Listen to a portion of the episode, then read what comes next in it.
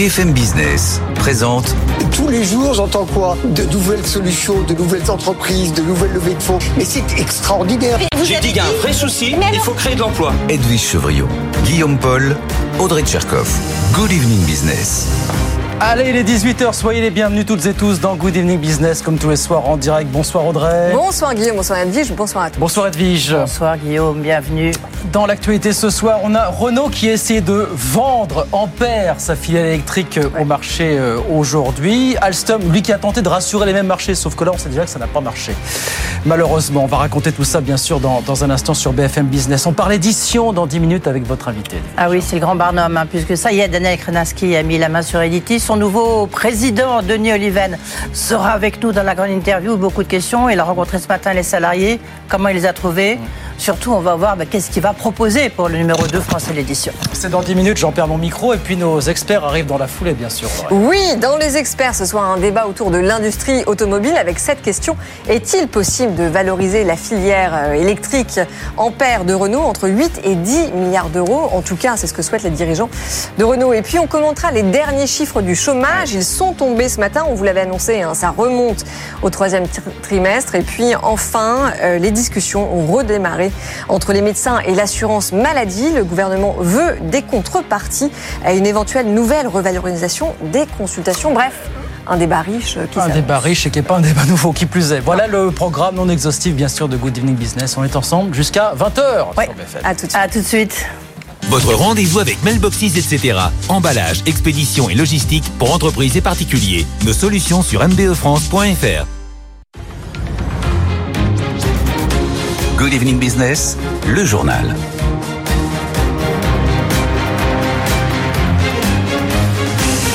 Donc c'était la journée pour convaincre, la journée qu'avait choisi Renault pour vendre au marché Ampère, vous savez, sa filiale 100% électrique qui est censée théoriquement entrer en bourse d'ici quelques mois. Théoriquement parce que Luca De Meo l'a redit ce midi à Justine Vassung sur BFM Business, cette entrée en bourse n'est pas forcément indispensable. Écoutez. C'est évident que le contexte euh, il est compliqué. Okay c'est aussi évident que nous, on n'a pas la nécessité de faire techniquement un IPO parce que on a le cash euh, pour financer le projet. Bonne nouvelle. Ça veut dire que le business de Renault génère suffisamment de cash pour pouvoir soutenir le développement de toute une gamme, les investissements industriels, etc. Mais l'histoire de l'IPO, elle a évidemment un avantage dans le fait que tu as plus de ressources, donc tu peux accélérer le plan. Mais l'IPO, quand tu te présentes à la bourse, il y a quand même beaucoup de cases, de, cases que tu dois cocher. Donc en fait, ça, ça crée, ça aide à l'intention qu'on a de faire d'Ampère vraiment un modèle d'entreprise du 21e, 21e, siècle. Voilà Luca Demeo donc ce midi sur, sur BFM Business. Bonsoir Mathieu Pechberti. Bonsoir Guillaume. On en reparlera plus longuement à 18h30, mais d'un mot, s'il dit ça, c'est parce qu'il craint que le marché ne valorise pas Ampère comme lui le voudrait, évidemment. C'est ça l'idée. Et oui, et quand il dit que le marché est défavorable, il y a à la fois le marché au niveau commercial, hein, il y a beaucoup de concurrence dans le marché électrique avec Tesla, les constructeurs chinois, et puis les marchés financiers ne sont pas au beau fixe, l'augmentation des taux d'intérêt, les investisseurs sont très réticents aux, aux introduction en bourse, pardon. Et donc, euh, il risque de reporter l'IPO. En, fait, en réalité, elle a déjà été reportée à 2024. Elle ouais. devait se faire en 2023. Et puis on sent bien qu'ils hésitent à y aller parce que les investisseurs ne sont pas prêts à, à valoriser cette société aussi à un prix aussi élevé que Luca De Meo le voudrait. Il voulait au départ 10 milliards, maintenant il accepterait 8.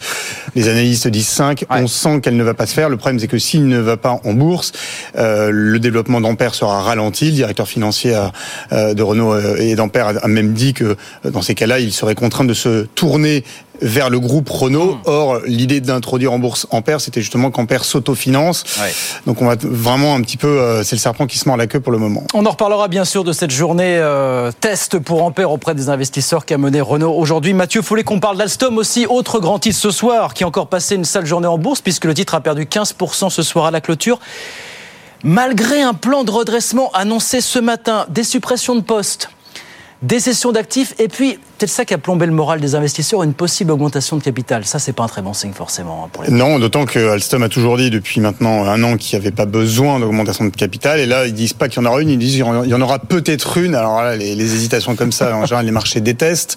Et puis de toute façon, il y a quand même un sujet de confiance euh, à la fois dans la communication financière, dans, la direction, sur sa capacité à adresser le, euh, la génération de cash. En réalité, euh, justement, il n'y a pas de génération de cash puisque le groupe a déjà annoncé un, milliard de pertes de cash sur le premier semestre. Donc les marchés sanctionnent. La moins 15%, c'est très élevé. Hein. Il y a un mois, il y avait déjà eu une chute du cours de, de 30%. il y a des suppressions de postes de 1500 emplois, c'est quand même beaucoup. Et en même temps, on sent bien qu'Alstom ne va pas dans le fond des sujets sur sur les aspects, on va dire industriels, réorganisation de des usines en Europe, en France, en Allemagne. Alors ils ont sous-entendu qu'il y aurait des mouvements l'année prochaine ou que ça serait regardé l'année prochaine, notamment en Allemagne où les, les usines bombardiers ont, des taux de charge vraiment très faibles. Mais voilà, on sent que c'est trop lent pour les marchés en tout cas, euh, puisque c'est eux qui jugent à la fin de la journée euh, que le, le plan de redressement d'Alstom est trop lent. Pareil sur la gouvernance. PDG Henri Poupard-Lafarge euh, entre guillemets, est rétrogradé aux fonctions de directeur général, il perd la présidence. C'est quand même du jamais vu, surtout quand dans des périodes de crise comme ça. Donc c'est une forme de défiance, mais pas totalement euh, assumée jusqu'au bout. Donc il y aura un président au-dessus de lui, hein, Philippe Petit-Colin, l'ancien patron de euh, de Safran, qui va reprendre, on va dire, la présidence. En plus, c'est un c'est un homme qui euh, euh, qui a la réputation de on va dire de, de, de, mettre ses mains dans le cambouis. Donc est-ce que ça sera un vrai président non exécutif ou est-ce qu'il va pas un peu mettre son nez dans les affaires? Et puis en dessous d'Henri Poupard-Lafarge j'ai un directeur financier qui s'appelle Bernard Delpy qui lui est l'ancien directeur financier de Safran et qui travaillait avec Philippe Petit-Colin. Ce que je veux dire par là c'est Safran team hein, vous entendez il est un peu oui voilà ça, le, PDG Henri Poupard-Lafarge va être un peu encadré par un binôme qui se connaît très bien qui a bossé ensemble pendant 5 ans chez Safran. Et qui a fait ses preuves chez Safran qui plus est. Qui a fait ses preuves chez Safran qui avait euh, lui aussi à l'époque euh, une opération euh, très euh, sensible à faire, qui était le rachat et l'intégration de Zodiac. Et là, ça va être pareil sur Bombardier. Donc, bon, voilà, on, sent ce changement de gouvernance aura lieu l'été prochain. Donc, il va encore y avoir quelques mois de, ça va traîner un peu, quoi. Voilà. Moins 15% après la terrible déroute d'il y a un mois, moins 38% déjà pour le titre Alstom. Merci Mathieu. On vous retrouve, on parlera de tout ça bien sûr, hein. Alstom, Renault entre 18h30 et 19h sur, sur BFM Business. Dans l'actualité des nouvelles d'UBS, vous en souvenez peut-être, la banque suisse avait été condamnée par la justice française il y a deux ans à payer 1,8 milliard d'euros d'amende, de confiscation et de dommages et intérêts pour blanchiment aggravé de fautes fiscales notamment. Eh bien aujourd'hui, la Cour de cassation a confirmé la culpabilité du BS, mais elle renvoie quand même le dossier devant la Cour d'appel pour réévaluer par contre le montant des peines et l'indemnisation de l'État. On est donc parti pour euh, quelques mois de, procédure. Euh, il ne s'était pas vu depuis euh, plus d'un an. Joe Biden et les Chinois Xi Jinping vont se parler quelques heures de visu tout à l'heure à San Francisco en marge d'un sommet de la PEC. Ils devraient notamment parler climat après leur déclaration commune et à une quinzaine de jours, bien sûr, du début de la COP28. Du côté de Dubaï. 18h07, Bruxelles nous a dit aujourd'hui que la croissance serait plus light que prévu en fin de compte cette année en Europe. Bonsoir Thomas. Bonsoir Guillaume. En fait, jusqu'à présent, Bruxelles disait 0,8 Aujourd'hui, elle dit 0,6, donc forcément, c'est moins. La seule bonne nouvelle, c'est qu'a priori, on va globalement échapper à la récession, c'est ça Oui, effectivement, c'était ça la question. On va éviter une récession technique en fin d'année. On aura normalement une croissance de 0,2% au dernier trimestre, après une contraction le trimestre précédent de 0,1%. Donc on évite cette récession technique, mais sur l'ensemble de l'année, Guillaume, vous l'avez dit, c'est dur. Le tableau s'est encore assombri. La prévision de croissance est encore revue à la baisse, à 0,6%. C'est 0,2 points de moins que la précédente prévision de Bruxelles. Et c'est quasiment deux fois moins que ce qu'attendait la Commission il y a seulement six mois. Le gros point noir, évidemment, c'est la récession confirmée en Allemagne. Ce sera moins 0,3%. Et l'autre mauvaise nouvelle, c'est que l'Allemagne n'est pas du tout un cas isolé. En tout, 10 pays sur les 27 en Europe mmh. seront en récession cette année. L'Autriche, la Hongrie, la République tchèque, la Suède ou encore l'Irlande. Les causes des difficultés européennes, on les connaît. C'est l'inflation, c'est la remontée des taux, c'est la faiblesse de la demande extérieure adressée à l'Europe. Mais leurs effets sur l'activité, c'est ce que nous dit la Commission aujourd'hui, sont encore plus douloureux que prévu. L'inflation notamment ne rend pas les armes on l'attendait sous les 3% l'année prochaine. Finalement, ce sera plus, ce sera 3,2%. Le retour aux 2% va prendre du temps, encore deux ans. Et pour ce qui est de la baisse des taux, bah ça aussi, c'est pas pour demain. Christine Lagarde, la présidente de la BCE, l'a dit très clairement la semaine dernière, ça n'interviendra pas avant plusieurs trimestres. Mmh. Inflation persistante et donc des taux d'intérêt qui ne redescendront pas avant un certain temps. Le cocktail est parfait. Merci beaucoup Thomas. Thomas Asportas avec nous sur euh, BFM Business. 18h09, on va sur les marchés. Les marchés, Étienne Braque, bonsoir depuis Euronext à la Défense pour BFM Business. Bonsoir, Étienne, petit Théo ce soir à, la Bourse de Paris. Hein? Une nouvelle troisième séance dans le vert pour euh, le CAC 40 pour ce troisième jour de la semaine. Figurez-vous que l'indice retrouve les 6200 points ce soir à la clôture. Il est sur des plus hauts de fin septembre. Hier, les marchés étaient rassurés après une inflation aux États-Unis qui était inférieure aux attentes. Et aujourd'hui, c'est les prix à la production et la consommation des, ménages. De bonnes nouvelles sur euh, ces statistiques qui montrent que l'économie américaine est en train de ralentir.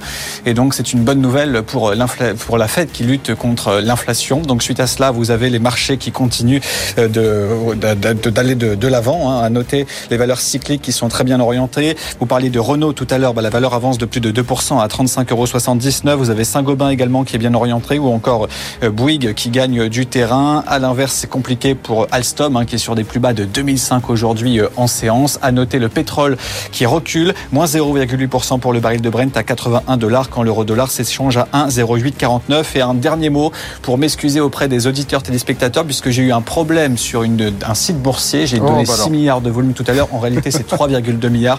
Veuillez m'excuser pour cette précision, mon cher Guillaume.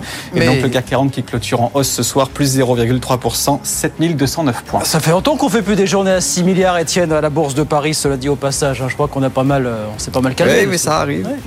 Mais ça arrive encore. Mais vous êtes tout excusé. Merci beaucoup, Étienne. Étienne Braque, donc euh, à Euronext pour BFM Business. 18h11. Le président d'Editis, Denis Oliven, est l'invité d'Edwige Chevrillon dans un instant. C'est la grande interview. À tout de suite. BFM Business présente Edwige Chevrillon, la grande interview. Bonsoir à tous, bienvenue dans la grande interview. Mon invité ce soir, euh, c'est Denis Oliven, le nouveau président d'Editis, numéro 2 français d'édition. Bonsoir euh, Denis Oliven. Bonsoir. Merci d'être avec nous. Ça y est, après un long feuilleton, euh, Daniel Kretinsky, pour qui vous travaillez, vous êtes un peu son bras droit en France, a pris le contrôle d'Editis. Vous avez signé un chèque quand même assez conséquent de 653 millions d'euros à Vivendi euh, Vivendi qui lui-même... Dette comprise. Dette comprise. Comprise, oui, mais enfin, ça fait quand même le même chèque. Hein, même. On peut le détailler, mais ça fait un chèque. Euh, et ce, matin, vous avez parlé pour la première fois aux salariés d'Editis. Vous avez annoncé une nouvelle gouvernance, on va y revenir, un plan stratégique. Est-ce que vous avez eu face à vous des salariés quand même un peu traumatisés par ce long feuilleton dont ils ont été quand même un peu bah, les, les dindons de la farce, on va dire? Pas du tout. J'ai rencontré des salariés euh, chaleureux et heureux que ce feuilleton s'achève parce qu'en effet, le, processus de cession par Vivendi qui a, vendu Editis pour pouvoir acheter Hachette, le numéro 1, a été long. Euh, il a été Enfin, il y a eu toute une série d'obstacles, notamment de discussions avec la Commission européenne des autorités de la concurrence pour parvenir à cette fin. Donc ça a été de longs mois pendant lesquels ils ont été d'ailleurs d'une résistance, d'une résilience à la difficulté remarquable. Euh, et donc euh, là, j'ai senti qu'il y avait un, un, forme de soulagement, de soulagement et de perspective. Voilà, on sort d'une période troublée. Et maintenant, euh, Editis, c'est une très grande maison.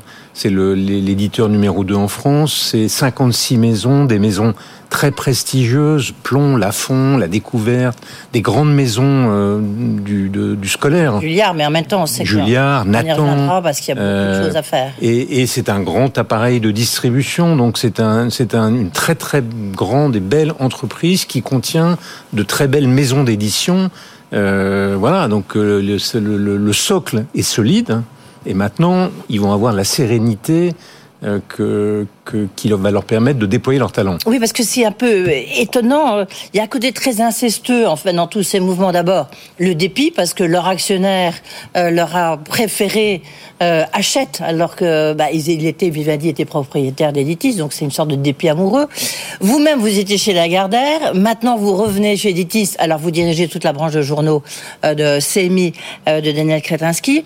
Vous avez fait appel à des gens qui étaient quatre femmes incroyables, je vous félicite Denis Oliven, euh, quatre femmes pour diriger euh, Editis dont certaines étaient déjà là. On a l'impression que c'est un, petit milieu où tout le monde se renvoie la balle, non? Oui, enfin moi j'étais chez Lagardère, mais pas dans la partie édition. Mais d'une certaine manière, c'est vrai que notre projet, puisqu'on a une, division de presse et que maintenant on a le numéro 2 de l'édition, c'est de reconstituer un peu le projet qui avait été celui de Jean-Luc Lagardère autrefois.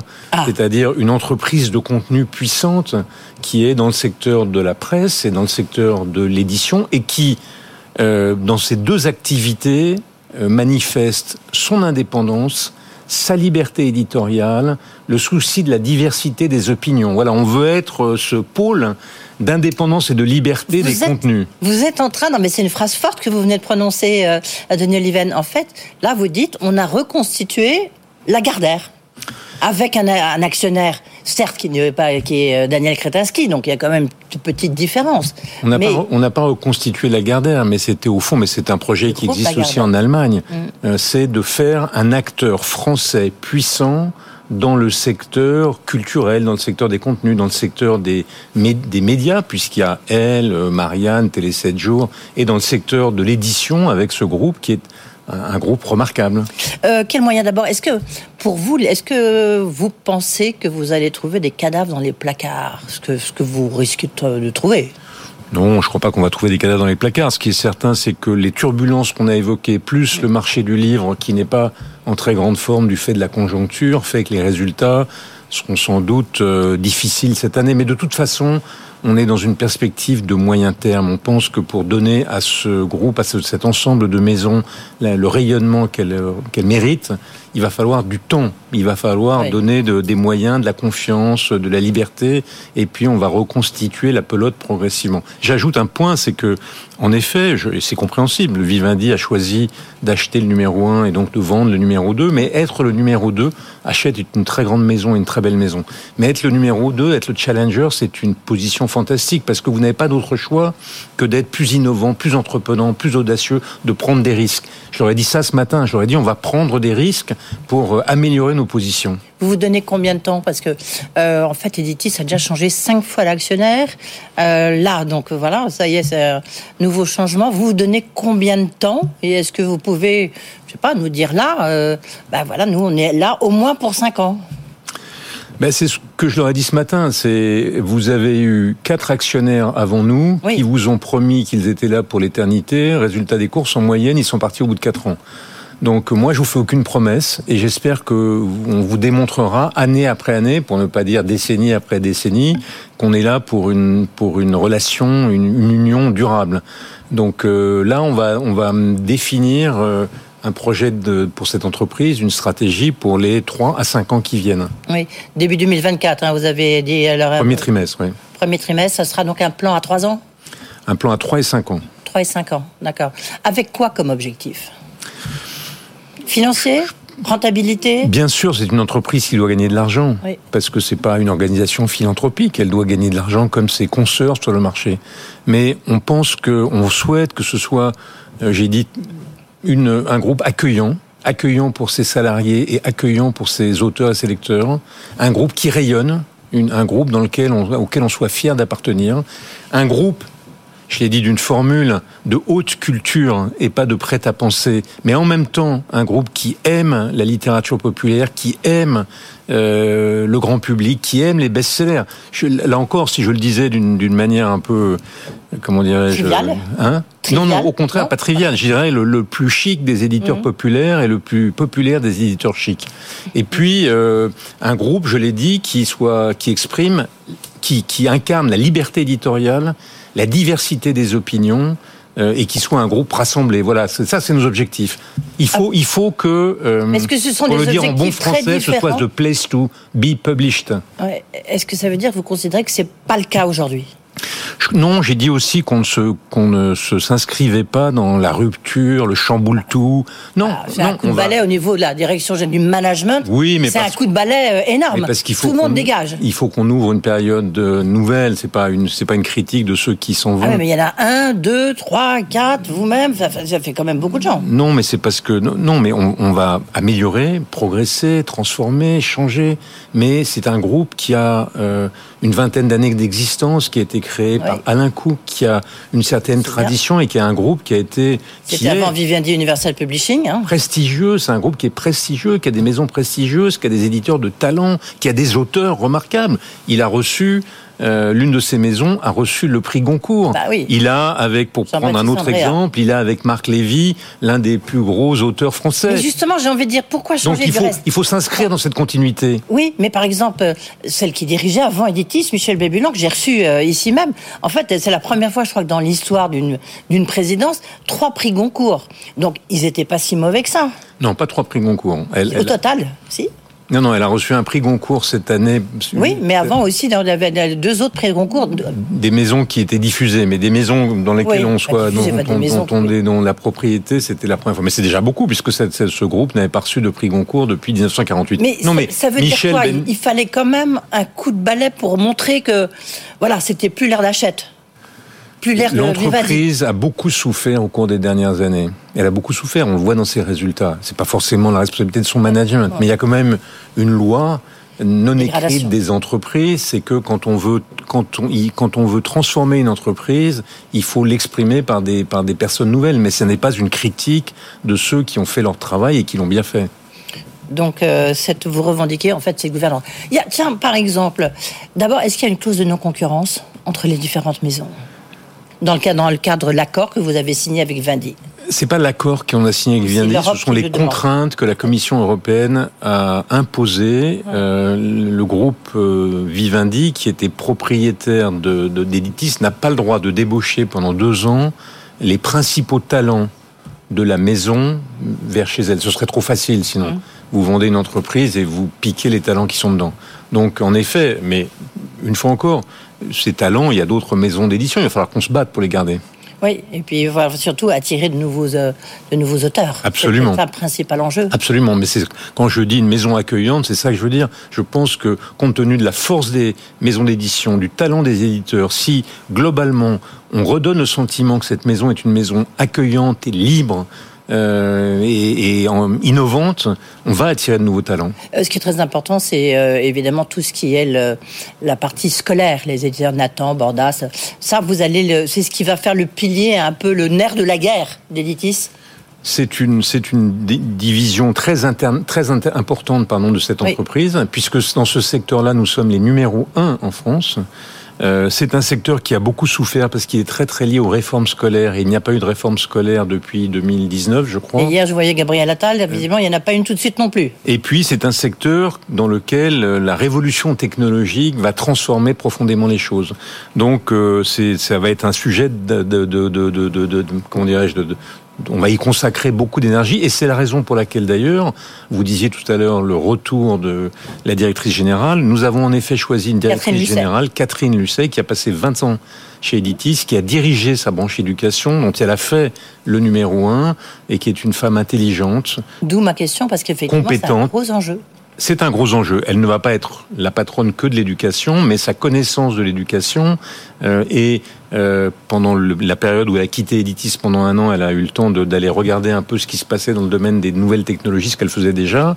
Euh, la, la qualifie particulièrement pour cette pour ce a- poste. Pardon, euh, Denis Leben, est-ce qu'il y a des, dans le cadre de votre plan stratégique, est-ce qu'il y aura, je sais pas, des, des licenciements, un plan social, une reconfiguration de, de, d'Editis? Non. Je ne crois pas que ce soit par là qu'il faille commencer. Je pense que euh, il est très très utile, qu'on- il est très probable que nous allons faire de la gestion prévisionnelle des emplois et des compétences, comme on dit, parce que les gens sont à certains endroits et c'est pas forcément là qu'est la croissance. Donc on va essayer de gérer ça intelligemment, mais le plan social n'est pas à l'ordre du jour. Oui, parmi les. Est-ce que les acquisitions sont à l'ordre du jour? Parce qu'on a l'impression qu'il il a, il a les, poches, les poches euh, très larges, Daniel Kretinsky. Il a les poches je sais très pas, Il y a larges. Il a les Humanis, poches très euh, larges, comme le groupe de Muriel Meyer. Est-ce que ça pourrait vous intéresser Il a les poches très larges, comme vous le savez, mais il a beaucoup d'autres activités dont on va peut-être parler. Dans un Euh, mais euh, mais c'est un homme d'affaires. C'est un homme qui est. C'est un Daniel Kretinsky aime la France et par ailleurs c'est un homme cultivé. Il a décidé d'investir dans le secteur des industries culturelles, non pas parce que ce sont sur le, sur le plan économique des affaires remarquables, mais parce que il aime ça.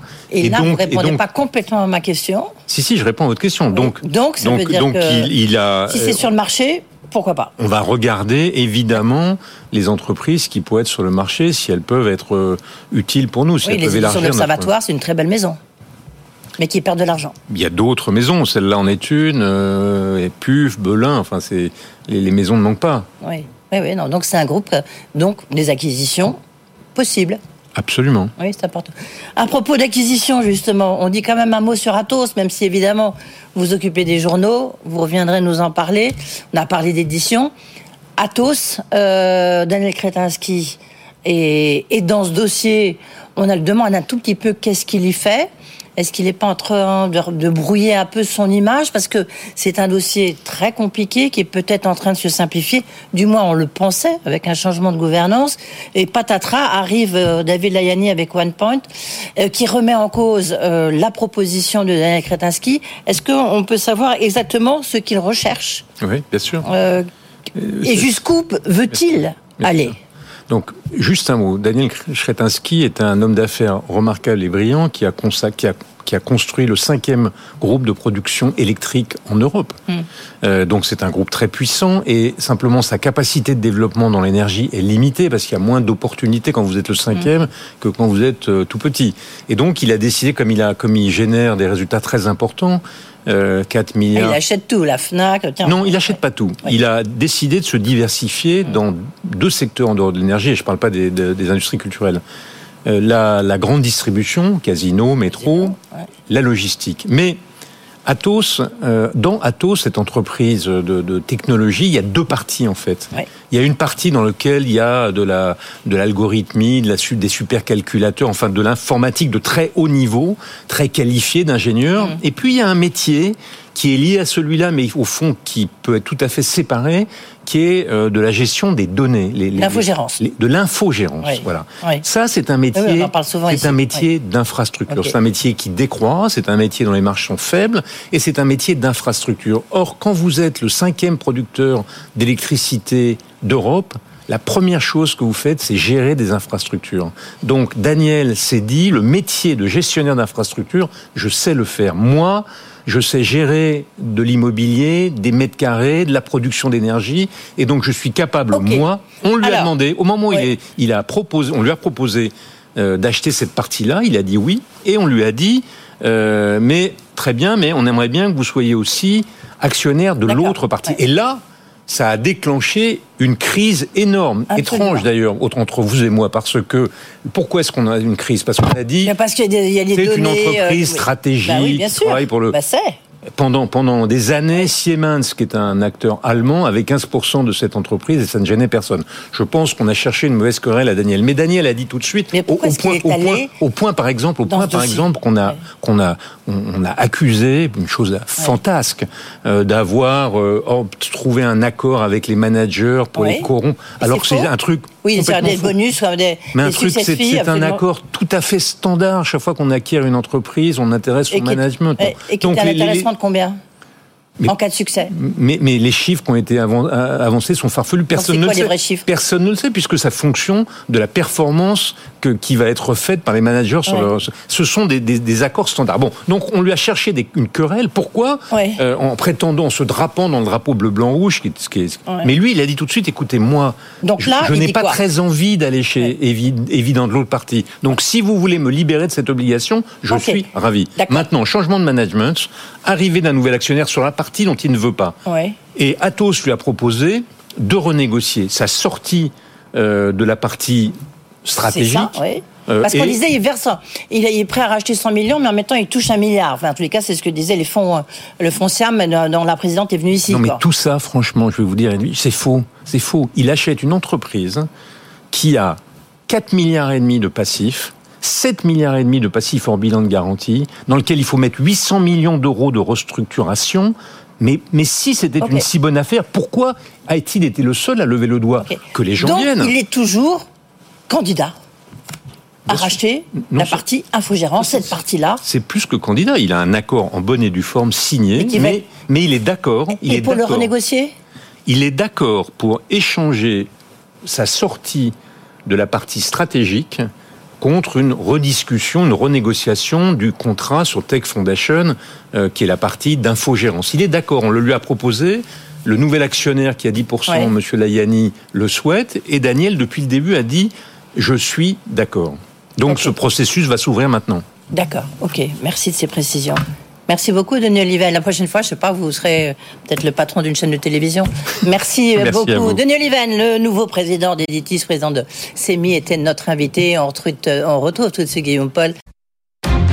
Good Evening Business. Actu, experts, débat et interview des grands acteurs de l'économie. 18h35 sur le plateau des experts. Ce soir, Mathieu Pechberti, Bonsoir. notre expert euh, en dossier industriel, et puis Emmanuel Le Chypre, notre expert euh, national. Tout court. Ça vous va je suis local, moi. Disons-le, disons, disons-le comme Disons-le ça. Il y a une expression qu'il aime pas, c'est celle de toutologue. Ça, faut pas lui faire Non. ça. parce Non. que c'est- Et puis alors surtout pas expert des sujets du jour, je peux vous dire. Donc Voilà. il va falloir écouter Mathieu. Et du soir, voilà. Euh, Edwige, nous allons tout de suite débriefer euh, cette interview que vous venez d'avoir avec Denis Oliven, qui vient d'être nommé PDG d'Editis. Hein, Editis, après avoir changé quatre fois d'actionnaire en quatre ans, Ouais, cinquième fois, là, oui. Ouais. Exactement. Il vient d'être racheté par Daniel euh, Kretinsky. J'ai trouvé cette formule qu'il a eue en échangeant avec vous assez jolie. Il dit qu'il veut faire des Détis un groupe de haute culture et pas de prêt à penser. Oui, alors ça c'est du Denis Oliven Eh oui. dans le texte, Eh oui. envie de dire. Euh, moi, ce qui m'a frappé quand même, c'est quand il a dit, je ne sais pas s'il a fait exprès ou pas, parce qu'il était avant chez Lagardère, Eh oui. évidemment, puisque c'est lui qui a fait vendre les journaux euh, à Daniel Kretinsky. Non, il a dit, en fait, là, on est en train de reconstituer le groupe Lagardère. Oui. Ben, finalement, voilà, et, et reconstitue le groupe Lagardère. C'est ça que je trouve euh, intéressant euh, dans cet en- entretien. Il a dit aussi beaucoup d'autres choses. Parce qu'il y a quand même un côté, euh, il faut voir, euh, Denis Oliven venait de Lagardère. Euh, ensuite, il y a les gens de chez euh, euh, Editis qu'il a nommé, qui venaient aussi de Lagardère, où certains euh, revenaient, ils étaient là avant Oui. euh, euh, chez Editis, dans la deuxième ou la troisième version. Mm. Donc, si vous voulez, il y a quand même un petit côté petit milieu de l'édition euh, assez fort. Dans quoi. ces conditions, qu'est-ce qu'il a pu Ouais. dire aux, sa- aux salariés ce matin Qu'est-ce qu'il a pu faire pour les remotiver ju- juste, juste, pardon, Guillaume, sur, sur la gouvernance, on salue quand même le fait qu'il s'est Ah, entouré bah, de quatre femmes. Mais je l'ai Et vous l'avez dit. euh, Ouais. quatre fois de suite, hein, parce que ça, ça le mérite.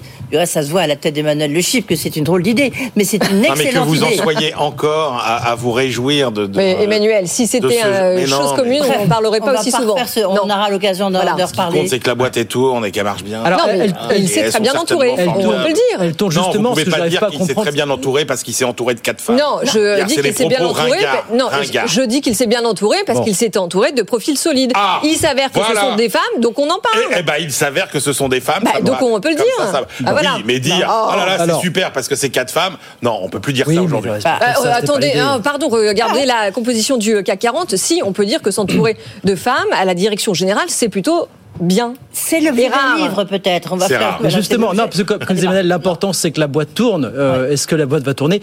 Et moi, j'arrive pas à comprendre 2023 sur Ouais. quoi ça va se jouer, se gagner la bataille de l'édition dans les prochaines années? Ça, c'est une grande question. Bah, c'est d'abord c'est de signer avec des auteurs, c'est de re- Tous ceux qui partent de chez Hachette. tous ceux qui partent de chez Hachette. Oui, alors, il y a aussi des accords de non-concurrence. non, non. Il y a- il il y évidemment Oui. ce- cette question-là. Non, mais c'est d'attirer les talents, d'attirer les nouveaux auteurs. Donc là, ils ont eu un prix Goncourt. Bon, il y en a eu d'autres avant. Ouais, C'est un peu comme les salariés, c'est un peu comme les, les- les gens qui dirigent ces maisons d'édition. tourner manège. C'est-à-dire que les auteurs, ils, ils tournent Le mercato. aussi euh, chaque- tous les 3-4 ans, ils changent tous de maison d'édition. euh, D'où la question sur, quoi- des- mais là, sur quoi c'est- ça va Comme à se la jouer. télé, hein, Oui, oui, exactement. Là, c'est euh, sur quoi ça va- C'est sur quoi c'est ça va se jouer? C'est aussi un peu l'éditeur anti-Bolloré. Là-dessus, c'est de remettre, euh, c'est peut-être de remettre un peu tout le monde au boulot, hein, parce que les, les pauvres, ça fait quand même pour les salariés. Ils savaient, de, leur actionnaire leur a dit, ah ben non, vous n'êtes pas assez bien, euh, je garde, je, je vais prendre Hachette, Ouais. dans le cas du rapprochement avec la Gardère. Donc déjà, c'est très très motivant. Euh, ensuite, il y a eu des bisbis à la tête de la plus grande maison d'édition, Plomb. Donc là aussi, euh, donc la, la maison elle a été fragilisée. Donc il y a beaucoup de maisons qui ont été fragilisées. Maintenant, l'objectif avec ces professionnels qui ont été nommés, euh, c'est de, bah, de faire ce plan stratégique qui va être présenté début 2024. Il se donne quand même, il y a un plan à trois ans, un plan à cinq ans. Et puis peut-être aussi, du reste, c'est peut-être une deuxième info, c'est que si- s'il y a des maisons à vendre, Oui. peut-être, euh, parce qu'ils ont besoin de se renforcer en littérature générale, ça c'est sûr. Oui, et là, vous pensez aux, éditions de l'Observatoire euh, qui perdent beaucoup d'argent. Notamment, mais il y en a d'autres. Oui, oui, oui, qui depuis la mort de Denis Kessler, Oui, euh, c'est compliqué. sur le déjà 56, 56 euh, maisons d'édition chez Editis aujourd'hui. Oui. C'est Et notamment parce que le nerf de la guerre, c'est les choses qu'on oublie souvent. C'est donc, euh, il l'a rappelé, c'est les, c'est les maisons euh, scolaires. Les Nathan scolaires, c'est oui. le numéro un en édition scolaire, hein, Editis. Des vaches à lait. Mais, mais c'est des vaches à lait, à condition qu'il y ait une réforme de l'éducation nationale. Oui. Et pour l'instant, il n'y en a Oui. pas trop en vue. Et surtout, Les programmes avec changent tout- grâce aux, euh, la pour les éditeurs l'intelligence artificielle, ça rebat complètement tout, elle l'écarte. Donc il y a quand même des gros défis de devant euh, Denis Oliven et Catherine Lucet, qui est la nouvelle euh, directrice générale. D'un mot, puis on va passer à, Renault. J'ai trouvé plus va-t-on-guerre sur la partie euh, Atos à la fin ah, de l'interview quand même. Quoi, là. Oui, oui, Atos, parce que. Mais il, enfin, il, il, agissait en tant que porte-parole, bras droit de Daniel Kretinsky. Ah, il est le bras droit de Daniel Kretinsky. Mais est-ce qu'il y a un truc qui n'est pas racheté par Daniel Kretinsky C'est la question que je vais poser. Il m'a dit. Non, mais c'est. Non, alors c'est pas du tout. Altis, C'est pas du tout la question. C'est que, en fait, voilà, il était dans les infrastructures. Il est numéro 5 sur le marché de l'électricité. Il gagne beaucoup d'argent, mais en fait, il peut pas tellement grandir dans ce secteur. Donc, eh ben, il faut bien qu'il se diversifie. On parle de diversification. On dit pas de rafler tout ce qui traîne. Mais c'est à peu près quand même euh, ce qu'il fait euh, sur des dossiers. Oui, alors mais la distribution et les infrastructures. Hum. Oui, mais alors attention aux frontières qui peuvent être un peu poreuses, parce que si Daniel Kretinsky augmente sa participation notamment dans la FNAC, il faudra créer une muraille de, de Chine avec Editis. Hein. Mais ça, pour l'instant, euh, pour l'instant, c'est pas encore ah, du jour. Pour l'instant. Bien, plan stratégique donc dans les prochains mois chez Editis. En Atos, il a dit euh, qu'il était prêt à renégocier. C'est comme une information. Hein. Daniel Kretinsky est prêt à renégocier bah. avec l'entrée de euh, OnePoint et de David Layani. Mathieu, pour vos dossiers. Ça donnera l'occasion d'en reparler. Il n'y aura pas beaucoup à grignoter quand même hein, sur la renégociation. Mais c'est une occasion d'en reparler d'Atos, c'est pas souvent. Euh, ah sinon, très, c'est quasiment tous les jours. Point d'ironie, voilà. Euh, sinon, bah, c'était la journée pour Ampère. Voilà le sujet dont Emmanuel Le Chip ne veut pas nous parler ce soir. Euh, filiale électrique de Renault pour essayer de séduire les marchés à quelques mois d'une possible entrée en bourse, même si Luca Demeo l'a dit. Encore ce midi sur BFM Business, cette opération ne se fera pas à n'importe quelle condition finalement. Non, mais il y croit quand même. Hein. Il en a profité pour annoncer d'ailleurs le lancement en 2025 d'un modèle 100% électrique d'entrée de gamme à moins de 20 000 euros et cela avant bonus et subvention. On l'écoute tout de suite. En fait, c'est la nouvelle Twingo. Euh, donc on réinvente euh, une autre icône de la marque. On en a fait ça avec la 5, euh, la 4, et maintenant on refait la Twingo parce que l'électrique, ça nous donne la possibilité vraiment de, et la, toute la technologie de la connectivité, de faire le véhicule urbain parfait. On a besoin de faire quelque chose de ce type en Europe, de pouvoir euh, démontrer qu'on est capable de faire une voiture de nouvelle génération électrique à moins de 20 000 euros, et qui donc pourrait être vendue à 100 euros euh, en leasing par mois, etc. Et de faire tout ça en Europe. C'est le, le, défi qu'on se prend. Mathieu, vous y croyez ou pas? Ce, lancement en bourse, hein, euh, puisque évidemment, Lucas Demeo. C'est un plus simple comme ça, oui. Non, voilà, exactement. Vise 10 milliards d'euros en 2024. Possible ou pas? Non. Mais il le sait. Euh, non, non, mais il, a lui-même et demi-mot reconnu dans, les, dans le Financial Times il, y a, quelques semaines. 10 mm. milliards, c'était, il espérait ça l'année dernière. Maintenant, il est sur 7-8. Et en réalité, ils sont en train quand même doucement de préparer les esprits. Euh, à la très forte probabilité qu'Ampère n'aille pas en bourse. Peut-être que mm. c'est dans 2-3 ans, hein, mais le, le moment d'abord sur les marchés financiers est difficile. Les investisseurs veulent pas d'introduction en bourse. Les taux d'intérêt sont élevés. On est encore dans une période, on va dire, de, de transition sur les marchés. Et puis commercialement, et c'est presque là où c'est le plus important, euh, c'est que commercialement, euh, ça tient pas encore la route. Si ça tenait la route commercialement, c'est pas très dur de trouver de l'argent. Là, le problème, c'est que commercialement, Ampère arrive sur un marché euh, qui est en train d'être pas mal chamboulé. Le leader Tesla casse les prix. Euh, il y a les concurrents chinois qui, euh, eux, se positionnent vraiment en, bas de gamme, enfin en termes de prix low cost. Et on a débattu ce matin avec Emmanuel. Quand vous n'avez pas l'intérêt à acheter une voiture, vous achetez la moins chère, donc vous achetez chinois. Puis quand vous avez des sous et que vous avez envie de que, votre voiture soit un signe extérieur de richesse, ben vous mettez 40 000 euros dans une Tesla. Dit autrement, eux, ils sont quand même sur un segment de marché, mais comme toujours chez Renault d'ailleurs, depuis même sur les thermiques, un peu middle. Et ça, en France, ça va forcément marcher, notamment avec les aides, mais au-delà, euh, bon. L'idée, c'est de ressusciter la Twingo, donc ça, c'est ah peut-être que ça peut. Ça, c'est euh, la deuxième étape. Et en France, oui. La R5 l'an prochain. Mais, mais le, marché, quand même, il n'est pas du tout stabilisé. Hein. Euh, Mathieu le dit souvent. Donc, euh, faire une introduction en bourse sur un marché qui est aussi peu stable, dont les, les, les fondamentaux, finalement, personne ne les connaît. Même, chez, même au sein de, de Renault, ils vous disent on ne sait pas si l'électrique, euh, bah, finalement, ça va marcher aussi bien. On voit bien que les Français se détournent quand même un petit peu de, de la voiture électrique.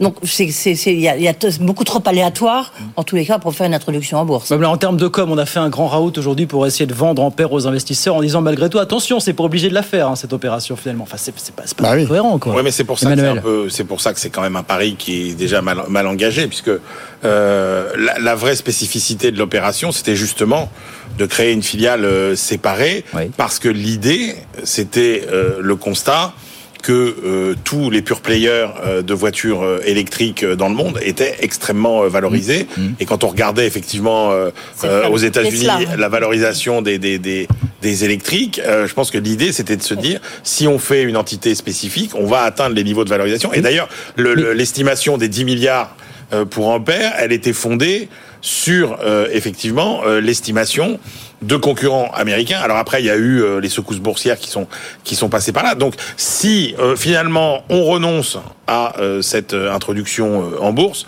bon, il me semble que c'est euh, le- le- le- l'essence même de, de la de la création d'Ampère qui est euh, remise en cause. Sinon, à ce moment-là, il n'y avait pas Mais besoin, de, il y avait pas personne n'a besoin fait- de créer Ampère pour sortir une Twingo euh, électrique. Personne n'a fait cette scission parmi les plus purs players de l'automobile Non. entre le thermique d'un côté et l'électrique de l'autre. Personne n'a jamais fait ça aujourd'hui. Et puis, en, en plus, il y a aussi euh, ce fameux délai sur les euh, sur l'autorisation de vente des voitures thermiques en Europe à 2035, qui, qui, qui, qui est bon, tout le monde l'a compris repoussé. maintenant, qui sera repoussé, voilà. Et ce que dit Emmanuel est important parce que l'idée, quand même, à la base, c'est- c'est c'est une Ampère, c'est une, c'est une opération financière. Renault était un groupe euh, compliqué, très mal valorisé en bourse, euh, qui avait besoin de bouger.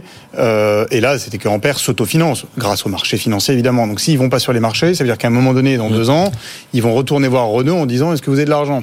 Alors que l'objectif, c'est Oui, justement mais de se développer attendez, seul. je, je suis quand même surprise de votre défiance par rapport à ce modèle, parce que c'était plutôt malin de dire justement, on va faire cette scission, parce que je vous rappelle que l'État est actionnaire à hauteur de 15% de. Renault, euh, pour avoir les mains libres dans Ampère, qui va être une structure par ailleurs beaucoup plus légère en termes de coûts que Renault, parce qu'ils ont vraiment gardé que, que l'essentiel dans Ampère. Et l'idée, c'était justement d'avoir euh, une structure euh, qui euh, aille aussi vite que Tesla en termes de euh, circuit de production pour lancer des voitures rapidement, euh, etc. Euh. En plus, quand on regarde le modèle économique par ailleurs, euh, Ampère propose 30% euh, de croissance par an. Oui, mais avec prématuré. Vous avez- de très bas. C'est prématuré. oui. Vous avez, vu, vous avez vu ce qu'il y a dans le portefeuille Oui. aujourd'hui C'est-à-dire Oui. que c'est une coquille qui est quand même presque vide. ouais, en fait, c'est ça. Donc c'est très petit. Ouais. euh, Il n'y a, rien. Je veux dire, vous avez des kangous, vous avez des Il y a méganes. une Kangoo, une Mégane. Une Mégane. Mais d'accord, d'accord, mais vous, euh, parliez, Emmanuel, des pure players, les euh, pure players chinois qui, qui souhaitent s'introduire sur le marché français euh, ne vont pas bénéficier de l'ensemble de l'écosystème d'un Renault. Non, mais ils ont Donc Renault a des avantages compétitifs aussi par rapport aux ça Chinois. marchera, surtout encore une fois, se lancent en France, sur mais les, l'objectif d'Ampère, sur c'est les d'être, prix euh, abordables. Ouais, ça marchera en France, mais l'objectif d'Ampère, c'est en Europe. Enfin, euh, euh, regardez, les, les- les constructeurs chinois vendent déjà des voitures en France et ils en vendent quand même pas mal. Ils ont Tesla déjà des modèles en Europe d'entrée de gamme prix. alentours de C'est la- 30 000 euros. Il y a beaucoup de concurrence, en un marché bonus. concurrentiel. donc, Edwige. Ouais, ça va moi, être je pense que le message de Luca De Meo, c'est surtout depuis le début qu'il est, depuis euh, le début, là, lorsqu'il est arrivé, et il continue à avoir ce message, c'est de montrer que Renault bouge, Euh, qu'il Oui. se passe des choses. C'est de re- redonner envie, parce que bah, Renault, c'était vraiment plus le cas. Et là, on est complètement dans le marketing. Et à la limite, c'est ce qu'il dit, c'est que maintenant, moi, je suis un homme de marketing plus qu'un homme d'industrie. Oui. Euh, et c'est ça le métier maintenant. Ouais. de- Oui, mais sauf qu'Edwige, on voit bien que l'idée, c'était quand même aussi d'essayer de faire changer Renault de dimension. Non, mais Oui, Renault, non, mais qui, est, qui est un, rupture. qui est un constructeur, euh, euh, un petit constructeur Ouais. euh, aujourd'hui. qui va devoir qui plus est voler sans le secours, sans l'aide de, de Nissan qui que prend ses distances. Et, et l'idée, je pense qu'il y avait cette, cette volonté de changer de dimension. Aujourd'hui, rien n'indique que Renault On va sait changer rien, de mais je suis pas sûr qu'Ampère permettait de changer de dimension. Ça pouvait donner Ouais. des moyens à cette filiale, ça c'est sûr. Ça pouvait donner des moyens pour développer l'électrique. Et c'est Ce- quand même. ouais, c'est vrai. Mais ceci dit, est-ce que vous êtes quand même d'accord pour dire que Lucas Demeo a euh, opéré un redressement spectaculaire au sein de Renault? Aujourd'hui, avec 2 millions de voitures vendues chaque année, Renault dégage une bien meilleure marge opérationnelle qui est de 8% que Volkswagen avec ses 9 millions. Non, non, mais il a, il, il a redressé Renault, oui, mais c'est vrai que pour lui, et il le dit, hein, enfin, il s'en cache pas, le, le, le, le, le- le- enfin, c'est l'ultime étape, c'est effectivement ça, c'était, c'était Ampère et de permettre à, à Renault d'avoir euh, sa super filiale, son succès, euh, son pure player électrique, il y est pas. Vous voyez ce que, Mais ce que Peugeot, ce que, ce que Stellantis, Stellantis a annoncé il y a quelques semaines, ça c'est marrant toujours dans l'interminable guerre euh, entre PSA, entre l'ancien Peugeot et, et Renault, a annoncé une, un accord avec un constructeur chinois. Et donc hum, Carlos Tavares euh, va pouvoir importer, va construire des véhicules chinois et les importer en Lui, France. il a Eh beaucoup oui. moins d'état Ça, d'âme. hein. si c'est pas destiné Zéro à casser la Il baraque joue pas du d'Ampère. tout la carte France. Ouais, Donc euh, voilà, non, la réindustrialisation, c'est clairement son pour faire échouer Ampère. Euh, objectif d'Ampère sur le papier, vendre un million de véhicules en 2031, c'est-à-dire la moitié des quelques 2 millions que Renault a vendus dans le monde l'an Mmh. dernier. Ouais, sur c'est assez ambitieux. On verra bien. Il nous reste quelques minutes pour parler d'Alstom, parce que ça a encore été une journée homérique à la, Bourse de Paris. On a perdu 15%. Rappelez- Rappelez-vous, c'était le 5 octobre dernier, la dégringolade de 38%. On a chuté aujourd'hui encore parce qu'on a annoncé un plan de redressement qui n'a pas convaincu les marchés. Il y a 1500 suppressions de postes, il y a des cessions d'actifs. Puis il y a une augmentation de capital, c'est peut-être ça qui a plombé les marchés quand même chez Alstom. Oui, alors on, on rappelle qu'en un an, le titre a perdu, a décroché de 45%. Hein. Aujourd'hui, Alstom en bourse, c'est 4,3 euh, milliards d'euros. Mais ce qui, a, ce qui a pêché, enfin ce qui a en tout cas déplu au marché, c'est euh, la présentation de ce plan de redressement et pourtant qui était absolument nécessaire, Mathieu. Oui, oui, il était nécessaire. Je, les alors les marchés, il y a toujours. Enfin, attends, le cours de l'action baisse. À partir du moment où vous dites oui, on va peut-être faire une augmentation de capital, c'est juste entre guillemets technique. Euh, voilà, euh, les, investisseurs, les investisseurs vendent. Mais au-delà. Euh, il y a quand même de toute façon cette ambiance autour d'Alstom depuis un an sur on sait pas trop ce qu'ils font, on sait pas trop où ils vont, on a on sait pas vraiment s'ils maîtrisent tout, et ils font des mesures, des semi-mesures. Alors il y a les suppressions de postes, on va pas s'en féliciter, loin de là, mais d'un point de vue, on va dire financier, bon, c'est comme ça, on réduit les coûts.